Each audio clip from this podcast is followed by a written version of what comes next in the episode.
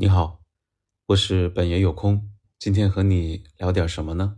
我们聊一下次元壁破裂吧。中间隔了几天没有更新，是因为上一期不小心把上一期的节目发给了正在三亚度假的爸妈。实际上，我觉得他们很早就知道我在录喜马拉雅的播客了。但我主动把喜马拉雅的链接发给他们还是第一次，当然这主动是打引号的，因为我发完了以后是发现我发错了，还是有一些呃担心的。但是当时我脑子里面就想，次元壁破裂了，完了。但同时又有一个声音起来，就类似有点像《三体》里面讲的，也许这是计划的一部分。然后慢慢就觉得。这就是计划的一部分。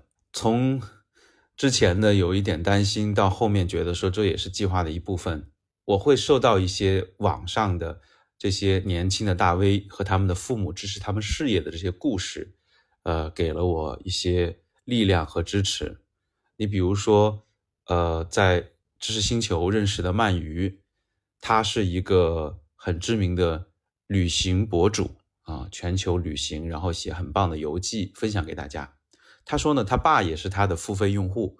呃，很有趣的是，他爸进到他的这个星球，他说我没有理由拒绝我爸，因为他也付费啊，他也交钱了。然后他说这件事情反倒促进了他父亲对他去旅游，还有所谓不务正业的这些事业的理解啊。那父母看到，哎，在这样的一个。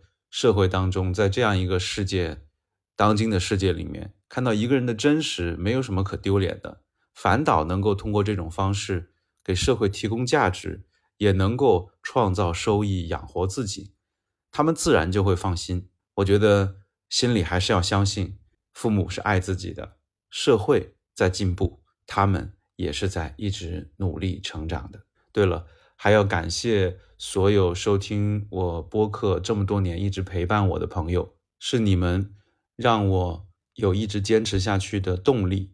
喜马拉雅公布二零二二年的这个年度总结的时候，我都吓了一跳，这么长时间了吗？谢谢大家的鼓励和支持，谢谢我的父母，谢谢我自己。好了，今天就到这里，非常感谢你，我们下次再见，拜拜。